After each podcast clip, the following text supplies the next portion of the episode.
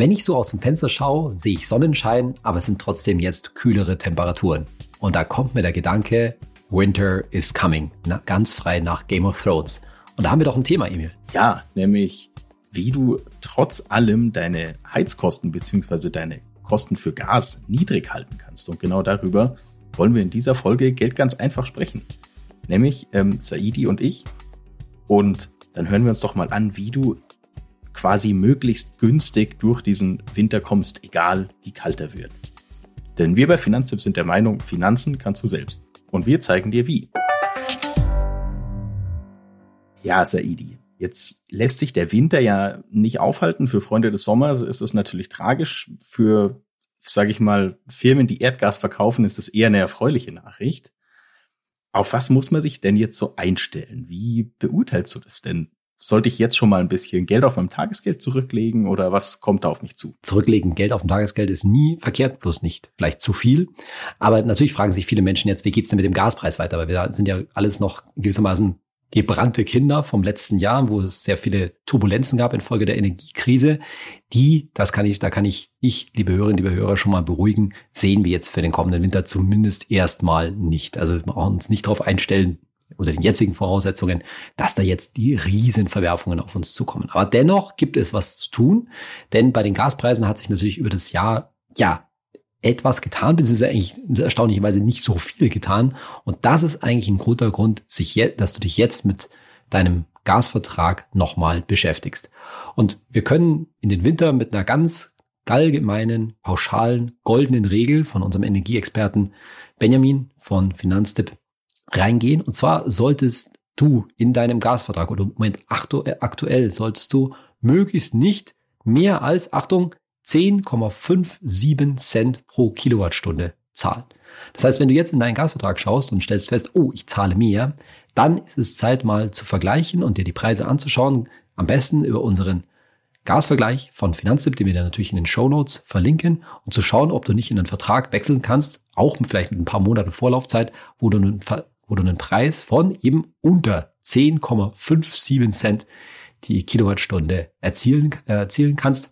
Wie gesagt, wenn jetzt zum Beispiel dein aktueller Gasvertrag, sag ich jetzt einfach mal, zum ersten ersten erst ausläuft, dann kannst du auch jetzt schon einen Vertrag zu wahrscheinlich relativ günstigen Konditionen abschließen, der dann zum ersten ersten erst zu laufen beginnt. Ich glaube, das ist etwas, was viele Leute immer übersehen. Die denken, ah ja, ich habe ja noch ein paar Monate Vertrag und dann schaue ich halt dann. Nee, es ist jetzt eigentlich eine gute Zeit, sich da schon mal abzusichern, auch für den Fall, dass es eventuell dann teurer werden könnte, weil das ist auch gar nicht unwahrscheinlich.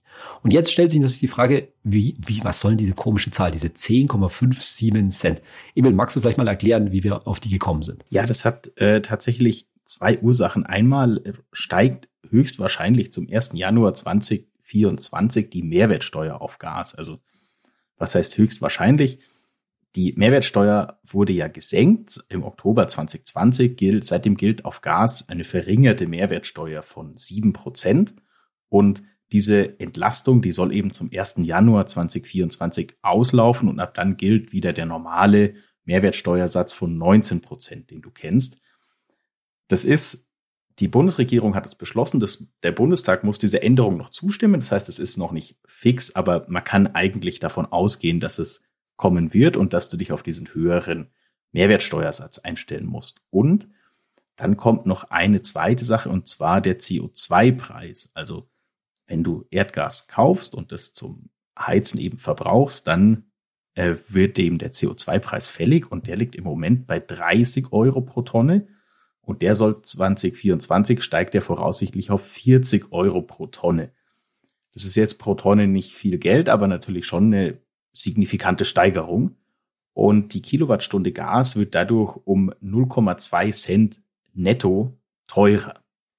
Und diese beiden Schrauben, sag ich mal, die spürst du halt, weil dein Gasanbieter darf die an dich weitergeben, auch wenn in deinem Vertrag so eine Preisgarantie drin ist. Also auch wenn zum Beispiel in deinem Vertrag steht, du zahlst 10 Cent pro Kilowattstunde, dann darf der das an dich weitergeben, weil die, diese Preisbestandteile, also den CO2-Preis und die Steuer, den macht der ja nicht. Das wird ihm ja vom Staat vorgegeben, vom Gesetzgeber.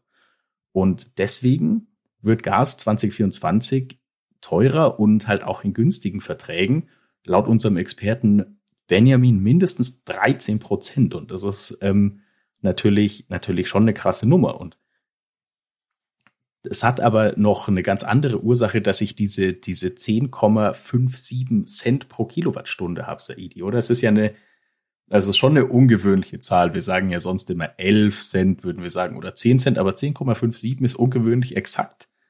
Weißt du, woran das liegt? Genau, wir, wir zum ersten Mal ist halt die Message, die jetzt E-Mail natürlich verbreitet hat, zu sagen, da ist, sind Faktoren, die sorgen dafür, dass automatisch mehr oder weniger, das ist eigentlich so gut wie sicher, der Gaspreis in 2024 steigen wird. Und jetzt hast du eben die Chance, wenn du dich jetzt einen neuen Vertrag abschließt, den noch zu vergleichsweise günstigen Konditionen zu haben. Jetzt muss man natürlich gleich dazu sagen, das sind jetzt so gesetzliche Regelungen wie die Mehrwertsteuer und dieser CO2-Preis, die in den Gaspreis mit reinspielen. Natürlich gibt es da draußen auch noch einen Markt, das heißt Angebot und Nachfrage, die den Gaspreis weiterhin bestimmen werden. Und das heißt, wir wissen nicht, ob jetzt letztendlich der Gaspreis wirklich um 13 Prozent zum Beispiel steigen wird. Nur wie auch in welche Richtung insgesamt der Gaspreis sich bewegen wird. Zum 1. Januar sind da quasi 13 Prozent, so könnte man es mal sagen, 13 Prozent Steigerung schon mal eingebaut. Und dann kommt jetzt noch ein weiterer Faktor, der das Ganze verkompliziert hinzu, nämlich die gute alte Gaspreisbremse. Du erinnerst dich wahrscheinlich, liebe Hörerinnen, liebe Hörer, ja, das, da war doch mal was wegen Energiekrise und staatliche Entlastung und so weiter. Genau, das sind die berühmten 12 Cent je Kilowattstunde. Ne? Also diese Gaspreisbremse gilt ab äh, gilt für 12 Cent die Kilowattstunde auf 80 Prozent deines Verbrauchs. Und eigentlich sollte die auslaufen, aber die wird wahrscheinlich verlängert. Das ist noch, auch noch nicht so ganz durch. Die soll wahrscheinlich bis März, also über den ganzen Winter, ver, äh, verlängert werden. Und jetzt kommen wir endlich dazu, wie kommen, die, wo kommen diese 10,57 Cent her? Wenn du dafür sorgst, dass du, jetzt machen wir es mal einfach, ja, einen, schließt einen Vertrag an für 10, für 10 Cent, also bleibst unterhalb dieser 10,57 Cent, dann ist diese Gas, ganze Gaspreisbremsengeschichte für dich nicht relevant, auch wenn da der entsprechende Preisaufschlag durch Mehrwertsteuer und CO2-Preis und so weiter oben drauf kommt. Und das ist das Ziel von der ganzen Geschichte. Warum? Weil, wenn du jetzt einen Vertrag hast, der dann wieder unter die Gaspreisbremse fällt oder auch einen neuen Vertrag hast, der unter die Gaspreisbremse fällt, dann ist es relativ wahrscheinlich, dass es ein bisschen ja, ich will nicht sagen Ärger gibt, aber dann wird es irgendwie schwierig. Weil wir haben halt auch zahlreiche Beispiele aus der Community oder von anderen Usern gehört, die gesagt haben, oh, also das funktioniert mit der, mit der Preisbremse und vor allem mit der Abrechnung nicht so richtig, ja. Also gibt es zahllose Beispiele, wo man sich äh, anschauen kann, da wurde das irgendwie falsch berechnet oder der, Vor, der Vorjahresverbrauch, also auf dem, äh, auf dessen Basis das dann berechnet ist, also die 80 Prozent ist irgendwie falsch über, übernommen worden. Mit anderen Worten, jedem, liebe Hörerinnen, liebe Hörer, dem willst du möglichst entgehen. Und die Chancen dafür sind auch relativ gut. Das heißt, gar nicht zu sagen, ja, ich verlasse mich jetzt auf die Gaspreisbremse, dass mein Versorger das dann richtig abrechnet und dann hinterher feststellen zu müssen, oh, da ist irgendwie Mist gebaut worden, da fehlen jetzt, also da sind mir jetzt irgendwie 100 Euro zum Beispiel zu viel abgerechnet worden, jetzt muss ich den wieder hinterherlaufen. Wenn du dir einfach jetzt einen günstigen Vertrag äh, besorgst, wie gesagt, unter guten 10,5 Cent pro Kilowattstunde, dann bist du da aus diesem Game Gott sei Dank sowieso raus. Du sparst zum einen, ja klar, weil du natürlich einen günstigeren Gasvertrag hast und zum anderen sparst du dir ja wahrscheinlich jede Menge ähm, Mühe und Ärger letztendlich, ja, graue, graue Haare, weil eventuell mit der Abrechnung da etwas nicht stimmt. Und es, äh, es ist ja sogar so, also selbst wenn du sagen würdest, oh, ich habe schon einen Tarif, in dem die Gaspreisbremse für mich gilt, warum sollte ich denn jetzt wechseln? Dann kannst du dir tatsächlich doppelt sparen, nämlich du kannst einmal Geld sparen, wenn du in den billigeren Tarif wechselst. Klar, soweit so logisch. Und du sparst dir tatsächlich nochmal Ärger, weil dein Versorger muss ja, wenn die Mehrwertsteuer steigt und der CO2-Preis steigt, steigt auch dein Gaspreis und dann muss er die Gaspreisbremse für dich nochmal neu berechnen und du musst dich nochmal durch diese Abrechnung durchwühlen, was halt total für dich total vermeidbarer Stress ist, würde ich sagen. Und das, das Ding ist wirklich, ich, wahrscheinlich ist das einfach auch für die Gasversorger, haben wir gesehen, ist das so eine enorme Herausforderung, das alles zu berechnen. Die haben ja auch sehr, sehr viele Kunden.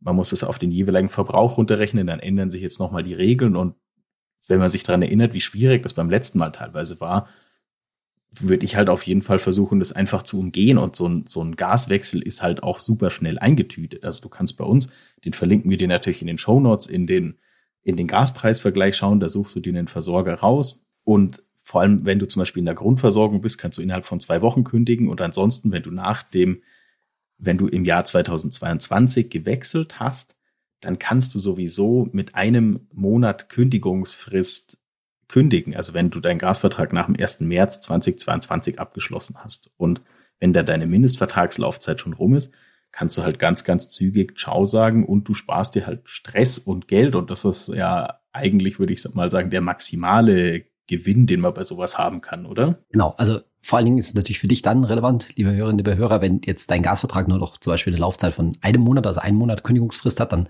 kannst du jetzt schon wechseln, bevor die Heizperiode, sag ich mal, so richtig losgeht oder zumindest zu Beginn der Heizperiode und sparst dadurch natürlich noch mehr Geld. Oder der andere Fall, den ich vorhin schon gesagt habe, ja, deine Vertragslaufzeit und deine Preisgarantie, die laufen vielleicht noch bis 1. Januar, 1. Februar oder ähnliches dann kannst du halt jetzt schon einen neuen Vertrag zum 1. Januar oder 1. Februar abschließen und sicherst dir halt zumindest dann für den, ich sage jetzt mal, den Rest des Winters oder der Heizperiode die günstigen Konditionen. Und jetzt vielleicht auch ein ganz wichtiger Punkt, dass die Chancen dafür auch gut dastehen. Dafür haben wir mal wieder unser Preisbarometer bei Finanztipp erhoben, jetzt in dem Fall das Gaspreisbarometer. Kurz zum Hintergrund, das machen wir immer sozusagen auf so einen Durchschnitt von 100 Postleitzahlen, also übers Bundesgebiet verteilt. Also da sind auch größere Städte und kleinere Städte und so weiter drin. Und da schauen wir immer, wie sind denn deine Chancen. Natürlich geht's immer um deinen konkreten Vertrag, liebe Hörerinnen, liebe Hörer, ja, also wo liegst du gerade mit dem Preis und was wird jetzt an deiner Postleitzahl sozusagen gerade angeboten, aber damit du mal einen Eindruck hast.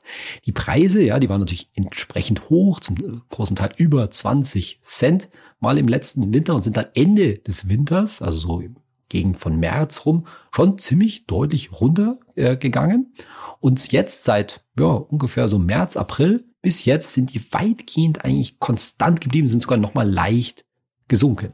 Und derzeit stellen wir bei unserem Finanztipp Gaspreisbarometer fest, dass du einen durchschnittlichen, einen guten Vertrag kriegen kannst für, Achtung, 9,2 Cent Kilowattstunde. Ne? Und 9,2 Cent Kilowattstunde sind halt schon mal deutlich unter den 10,57, wo wir sagen, das ist so die Schmerzgrenze, was du maximal zahlen solltest. Also da lohnt sich absolut zu vergleichen und vor allen Dingen auch, wenn du jetzt noch in der Grundversorgung bist oder, wie ich es war, hm, mit Strom in meinem, in meinem Fall, wieder in der Grundversorgung warst, ne? weil du jetzt letzten Winter aufgrund unseres Aufrufes vielleicht auch in die Grundversorgung gewechselt bist, weil die Grundversorgung liegt auf diesem Index, äh, sag ich mal, in unserem Preisbarometer bei knapp unter 15 Cent die Kilowattstunde. Also da gibt es überhaupt gar keinen Grund, wie Emil das ja auch schon gesagt hat, sich jetzt auf die Preisbremse zu verlassen, zu sagen, oh, ich zahle jetzt meine 15 Cent, weil ist ja wurscht, eigentlich zahle ich nur 12, äh, 12 Cent. Nee, natürlich, du kannst mehr sparen. Du musst nicht dich auf die 12 Cent aus der Preisbremse verlassen, sondern kannst die Wahrscheinlichkeit, dass du einen Preis von 9 bis 10 Cent die Kilowattstunde erzielen kannst, äh, sind schon ziemlich groß nah und dann sparst du dir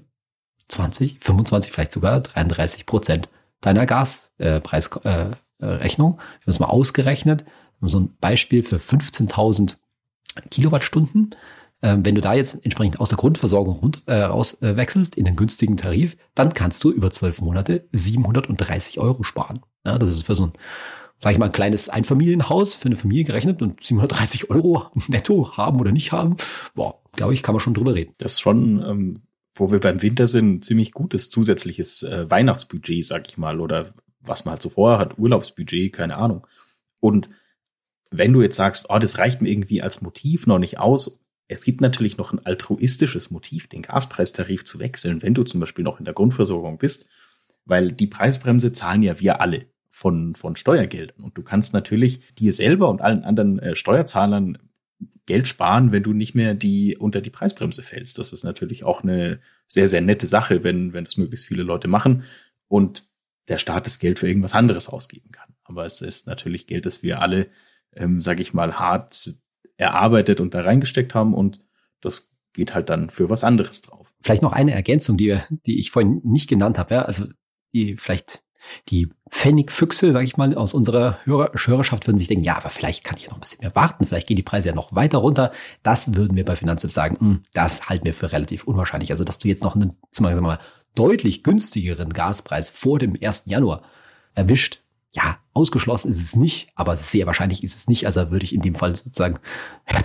den Spatz in Hand äh, nehmen und so sagen, hey, also wenn ich jetzt irgendwie neun Cent kriegen kann oder sowas in der, in der Richtung, dann nehme ich das. Vor allem äh, finde ich, ist es auch interessant, gerade wenn man auf den, den Kurvenverlauf in unserem äh, Finanztipp Gaspreisbarometer schaut. Also ich denke mir dann immer, hm, passiert jetzt irgendwas, das diesen Trend hart unterbricht? Und es ist wirklich so, dass, dass ich sag mal, seit Mai, Juni der Mittelwert aus den Top drei günstigsten Tarifen, die Finanztipp empfiehlt. Also gute Tarife, die du nehmen kannst. Der Mittelwert aus diesen Top drei, der pendelt immer so knapp seit Ende Mai unter der 10-Cent-Marke. Es geht mal ein bisschen näher an die 10 Cent, dann geht es wieder ein bisschen runter und ein bisschen weg von den 10 Cent. Jetzt haben wir die, die 9,2 Saidi, die du schon gesagt hast. Und ich finde, wenn man so einen Wert hat, der immer an so einer Marke pendelt, ich würde jetzt erstmal nicht damit kalkulieren, dass das äh, steil nach unten oder vielleicht auch steil nach oben geht, aber es ist natürlich jetzt ein guter Zeitpunkt, um auch mit so einer Preisgarantie ja eigentlich ein,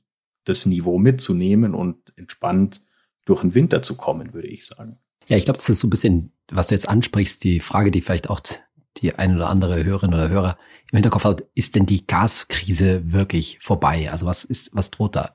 Zunächst mal muss man feststellen, zum jetzigen Standpunkt sind die Gasspeicher über 97 Prozent gefüllt. Das ist also jetzt im Vergleich zu letztem Oktober schon deutlich mehr. Also von daher sind da ausreichend Reserven vorhanden. Und unsere Einschätzung ist, dass die Gaspreise sich da eigentlich jetzt, wenn man mal diese Faktoren wie Mehrwertsteuer und CO2-Preis außen vor lässt, haben sich da schon weitgehend ja, stabilisiert. Ich meine, natürlich kann politisch noch alles Mögliche passieren. Ja? Also es könnte irgendwie sagen, dass sein, dass Russland, Südosteuropa, sage ich mal ganz pauschal, den Gashahn komplett zudreht und dann müssen wir irgendwie Gas ähm, nach Südosteuropa liefern, weil wir die nicht allein stehen lassen würden. Und das würde natürlich dann so eine Anspannung auf dem Gasmarkt und zu einer Preissteigerung führen. Oder es könnte natürlich noch krasser noch einen weiteren Anschlag geben. Ja? Stichwort Nord Stream Pipelines. Ja, das weiß man natürlich alles nicht besonders wahrscheinlich. Ja, weiß man, äh, ist es aus meiner Sicht jetzt nicht, kann natürlich immer passieren. Aber sagen wir mal, das ganze Grundgerüst, insbesondere wenn man jetzt eben auf die Gasspeicher schaut, das ist schon ein Stück weit stabiler. Da haben wir ja auch letztendlich aus dem letzten Winter gelernt. Das muss man ja auch mal sagen. Ja, das hat sich dann auch äh, verbessert. Da sind bessere Reserven einfach da. Und das ist ja am, auch am Gasmarkt nicht anders als am Aktienmarkt. Ne? Da geht es auch um Erwartungen und was, was für Gefahren und Risiken drohen. Und da hat halt eine gewisse Beruhigung eingesetzt, weil eben die, ja, die Teilnehmer, die das Gas letztendlich auch einkaufen, zum Teil auch schon weit voraus, voraus einkaufen, die sehen halt, dass die Regierungen daraus gelernt haben, die politische Lage, ich will jetzt sagen, nicht entspannt hat, aber man ist einfach besser vorbereitet. Und vieles, was wir letzten Winter erlebt haben, war halt aus so einer Grundnervosität heraus, dass keiner so richtig gewusst hat. Das war so ein bisschen eine Extremsituation. Und solche Anspannungen führen immer dazu, dass die erstens die Schwankungen höher werden und im Allgemeinen jetzt in dem Fall auch die Preise äh, höher werden. Dagegen, natürlich ist ein Ukraine-Krieg nicht vorbei und natürlich ist mit Russland da irgendwie noch eine große Unsicherheitsnummer in dieser Gleichung, äh, in dieser Gleichung drin. Aber insgesamt fühlen sich halt alle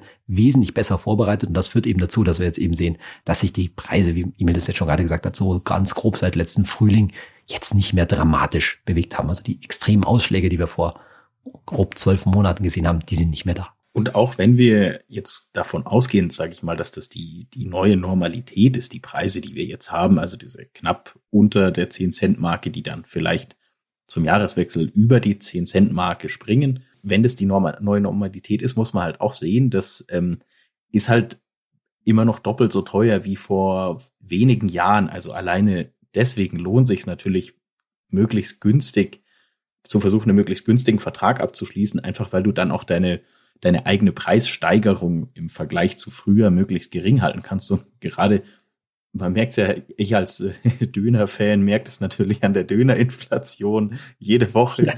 wie die Preise anziehen. Und da ist es natürlich super, wenn du auch bei so einer, wie beim Gas, das so eine krasse Preissteigerung hingelegt hat, wenn du da so zumindest in der Nähe vom alten Niveau bleiben kannst. Wobei jetzt ne, doppelt und in der Nähe ist schon ist schon krass, aber halt möglichst tief. Aber besser als 15 oder erst recht 20 Cent. Ne? Also das muss man auch klar sagen. Das hat sich die Lage schon deutlich entspannt. Also die Schreckensmeldungen vom letzten Herbst, die hast du, liebe Hörerinnen, liebe Hörer, vielleicht ja auch noch so ein bisschen im Blick, wo wir ja auch hier gesagt haben und überall bei Finanzamt, oh, da können aber Nebenkostenabrechnungen von mehreren tausend Euro auf die Leute zukommen. Das ist jetzt nicht mehr angesagt. Vielleicht noch ein Hinweis, weil jetzt wenn du jetzt Eigentumsbesitzerin bist, ne, also im Eigenheim lebst oder sonst wie Immobilienbesitzerin bist, dann ja, findest du das jetzt interessante Information. Aber wenn du Mieterin oder Mieter bist, dann denkst du so, ja, was soll ich denn da machen?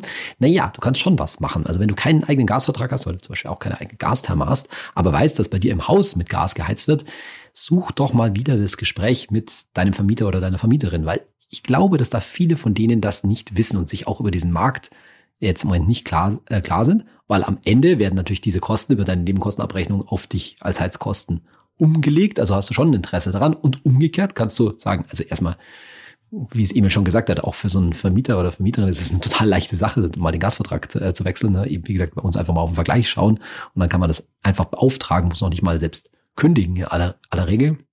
Und, das muss man auch mal klar sagen, auch ein Vermieter oder eine Vermieterin ist verpflichtet dazu, wirtschaftlich im Sinne der Mieter zu handeln. Das heißt, es ist auch, ja, besteht auch eine gewisse Verantwortung, da günstige Gasverträge abzuschließen. Und es ist keineswegs sinnvoll, auch für Vermieter, jetzt mal stur zum Beispiel in der Grundversorgung zu, zu bleiben, während das vielleicht vor zwölf Monaten noch so ein vernünftiger Tipp war, weil die Grundversorgung relativ günstig war, ist jetzt, das muss man nochmal ganz deutlich sagen, ne, wie gesagt, durchschnittlich so knapp 15 Cent, während die anderen Verträge knapp durchschnittlich unter 10 Cent, ist es halt einfach ein gutes Stück teurer. Und damit sind wir eigentlich auch schon wieder durch und kommen zu den Fragen. Und da kommt die erste von Insta Dennis und er möchte wissen, hey Saidi, BAföG-Rückzahlung direkt oder Umschuldung über Kredit bei der Bank? Oh, ja, also muss er vielleicht kurz erklären. Ne? Also die Frage ist wahrscheinlich, da hat jemand während des Studiums BAföG aufgenommen und kann das jetzt wahrscheinlich auch auf einen Schlag oder relativ schnell zurückzahlen. Und die Alternative wäre natürlich zu sagen, ich nehme jetzt von der,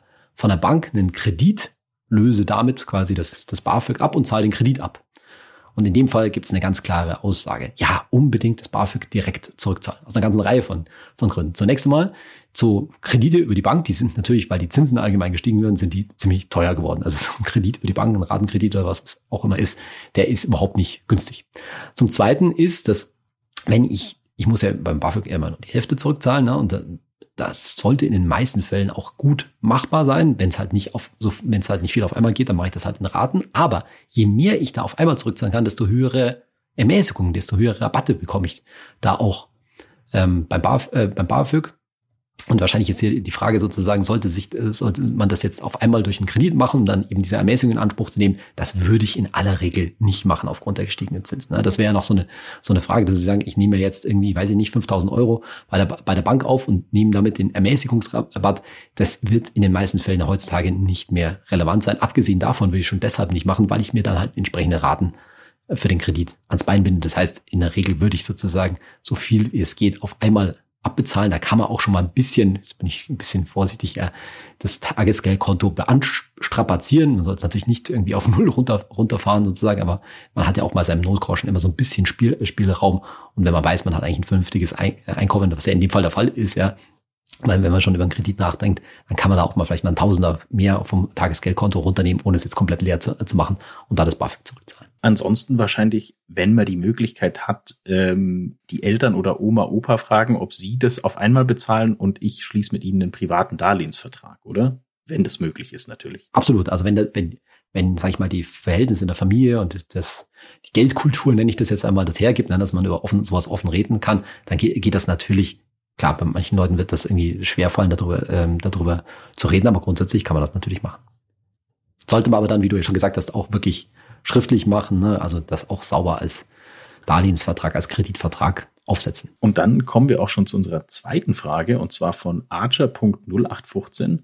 Hey Saidi, ETF-Entnahme in der Rente. Ja, das ist natürlich jetzt eine sehr allgemeine Frage. Da könnte man auch leicht eine eigene Podcast-Folge ähm, dazu, ähm, dazu machen. Aber ich nehme an, es ist folgendes gemeint, weil er sagt, ja schon ETF-Entnahme, das ist schon mal richtig. Ne? Also es ist jetzt nicht notwendig, weil viele Leute das mal denken, ja, man muss dann im Alter irgendwie von den Dividenden leben. Also zum Beispiel die, auf die Idee zu kommen, ich brauche jetzt zwingend einen ausschüttenden ETF im Alter, nö, das ist nicht nötig, sondern ich kann auch aus zum Beispiel meinem Tesorieren ETF dann immer regelmäßig was abverkaufen. Da wird es übrigens in Zukunft auch bestimmt das Gegenteil zu einem Sparplan, nämlich einen Entnahmeplan geben, dass ich mir das Monat einstellen kann. Ja, ich will jeden Monat, ich sage jetzt irgendwas, 1000 Euro aus meinem ETF abverkaufen, alles gut.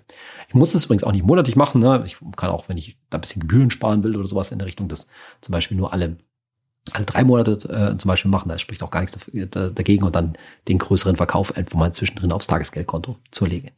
Und die Frage ist natürlich, wie gestalte ich das, wie, wie mache ich das? Also was ganz klar ist, da muss natürlich vor der vor dem Rennen beginnen, bevor ich das gemacht habe, mal ein großer Kassensturz her, ja, wie viel, wie groß ist denn jetzt eigentlich der, der, das Depot, da muss man sich auch überlegen, was für ein ähm, Risiko will ich mal da noch eingehen. Also wenn ich jetzt, ich sage jetzt mal was, vorher 80-20 aufgestellt war, also 80 Prozent Aktien, bzw. ETF und 20 Prozent sicher, sicher angelegt, muss man sich halt die Frage stellen, will ich das im Alter noch so weit, äh, noch weiterführen oder verkaufe ich da doch am Anfang mal ein bisschen größer was ab? Also was, wie, wie sieht da auch der Geldbedarf aus?